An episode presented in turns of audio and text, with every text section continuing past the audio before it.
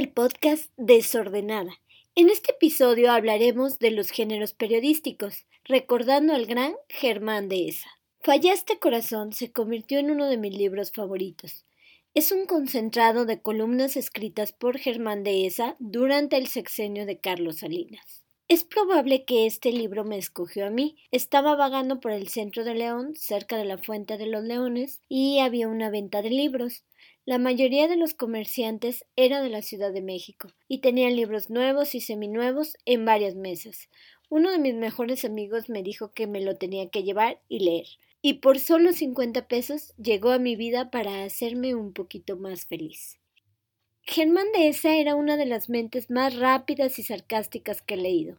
Ese día llegué a casa corriendo a leerlo y me enteré por una de sus columnas que años atrás había sufrido un infarto y no dejaba de pensar en mi papá, quien también sufrió este mal de las mentes brillantes. Se convirtió en un libro que marcó mi vida así como también lo hizo el periodismo.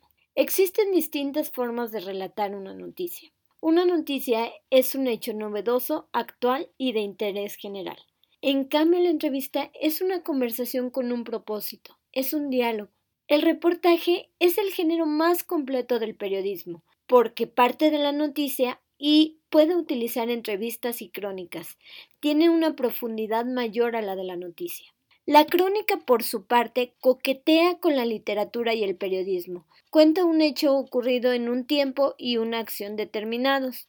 Es la narración del suceso como ocurrió desde el principio hasta el fin. Una columna periodística es un escrito que se publica en periódicos y revistas con regularidad y ubicación fija título y formato permanentes, cuya finalidad son la información y el comentario en un estilo libremente desarrollado por el autor. Aquí un pequeño fragmento de una columna escrita por Germán Dehesa, publicado en marzo de 1994, mes y año del asesinato de Luis Donaldo Colosio.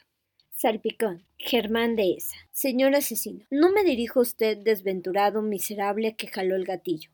Le hablo al que ordenó que las balas fueran disparadas. Para los efectos de este comunicado da igual. Señor asesino, quiero avisarle que hoy en la mañana me desperté triste, muy triste, alarmado, muy alarmado, pero con el ánimo tan parejo como siempre y el humor tan disparejo como siempre. Me bañé con agua mexicana, engullí un gajo de toronja mexicana, un chicharito sin cáscara, eso me tocaba hoy, muy mexicanamente me peleé con la mexicanísima Sub Hillary, porque mi pantalón con el que me veo buenón, es un decir, tenía más arrugas que Emilio M. González. Luego llegó, un poco tarde, el mexicano periódico Reforma, y toda la tristeza se me volvió a juntar al ver esa foto atroz. Yo tengo en un buen aprecio a Luis Donaldo Colosio. Me cae bien, con sus chinos, su sonrisa, su voz nasal y sus ganas de acercarse a la gente. Hace unos días hablamos por teléfono y me dijo Don Germán, tenemos que hablar. Necesito que me ayude. Claro que sí, le dije. Y lo vuelvo a decir ahora con más ganas y hasta con cierta rabia. Claro que lo voy a ayudar. Fíjese, señor asesino, que, a pesar de su innoble deseo, de su perverso e imbécil mensaje, no tengo miedo, ni tengo la menor intención de posponer mi vida, ni mi total adhesión a un país pacífico e institucional ni mi alegre deseo de que vayamos a unas elecciones sin voto fuera de la ley. Así lo prometió Colosio, y así lo cumpliremos. Hoy, señor Matón, cumplí con mis tareas, di clases, fui a la radio, abracé a la SH, tarea gratísima, y estuve dando y recibiendo pésames de mucha gente. Mi hijo, mexicano, me contó que en la Facultad de Filosofía y Letras de la Universidad de México los muchachos se juntaron y decidieron que querían paz y democracia, las dos juntas. Mi hija me contó que en el colegio de Madrid los niños y jóvenes están muy asustados. A ella le temblaba la voz. Pero no cante usted victoria, señor asesino. Hablé largamente con ella y la convencí de que México existe y va a seguir existiendo, y va a lograr ser casa, no para unos cuantos, como hasta ahora, sino para todos, para todos menos para usted. El año de 1994 en México siempre me ha causado incertidumbre. Quizá es porque no tenía la edad para asimilar muchas cosas y menos recordarlas. Hablando de recomendaciones, vean la serie de Netflix 1994, donde se narra de una manera magistral y con base en investigación el priismo y el asesinato de Luis Donaldo Colosio. Este formato también es un trabajo periodístico, llevado al cine en forma de documental. A manera de conclusión, nos acompaña Óscar Jiménez, quien se ha desempeñado como periodista durante ocho años. Nos comparte una reflexión sobre la labor periodística. Él ha destacado por sus crónicas y sus reportajes de investigación. Además nos habla también del legado de Germán Dehesa.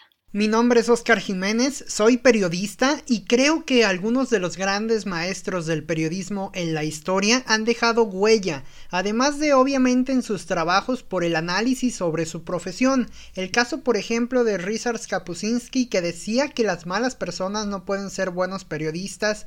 Eh, por su parte, también el colombiano Gabriel García Márquez, que muchos lo conocemos quizá un poco más por la cuestión de la, de la escritura como tal, de la literatura. Finalmente, también fue un periodista y él desde su trinchera periodística afirmaba que el oficio era el mejor del mundo, cosa y frase que se volvió incluso muy repetida, se ha vuelto parte fundamental del periodismo e incluso fundaciones para el nuevo periodismo llevan parte de todo lo que Gabriel García Márquez en su momento decretó y realizó. Eh, aquellas personalidades y otras tantas han dejado un legado importante que enaltece el periodismo y lo revaloriza. Particularmente ahora cuando el andar de la profesión no es para nada sencillo. Sin embargo, eh, pues eh, parece que la misma solo está condenada a evolucionar esta profesión, más no a desaparecer. Este es un punto que me parece eh, medular. En México tuvimos uno de los grandes exponentes con una pluma eficaz y en muchas de las ocasiones punzocortante. El caso de Germán Dehesa. Él se encargó particularmente de enaltecer la rama a partir de la, de la columna La Gaceta del Ángel. Esta columna principalmente publicada en el periódico Reforma y donde Germán analizaba eh, todo el andar de la política mexicana y también platicaba de la Ciudad de México, de su familia e incluso de sus amados Pumas de la UNAM. Eh, esta ha sido quizá una de las mejores plumas y por ende columnas que han sido expuestas dentro de los medios de comunicación tradicionales en México. En medida, creo yo, de que podamos contar con voces como la de Kapuscinski, la de García Márquez, la de Germán Deza, entre algunas otras que actualmente nos acompañan deshebrando los acontecimientos noticiosos, el periodismo puede mantener su valor y con ello la condena a solo evolucionar en formas, plataformas y quizá usos, pero jamás para pensar en dejar de ser indispensable y desaparecer. Un reconocimiento a Oscar y a todo el gremio periodístico por la lucha constante de informar con veracidad, como lo hizo Germán Dehesa, quien fue un curioso actor de teatro político, fan de las letras de Borges y un gran periodista. Nos escuchamos en el próximo episodio de Desordenada.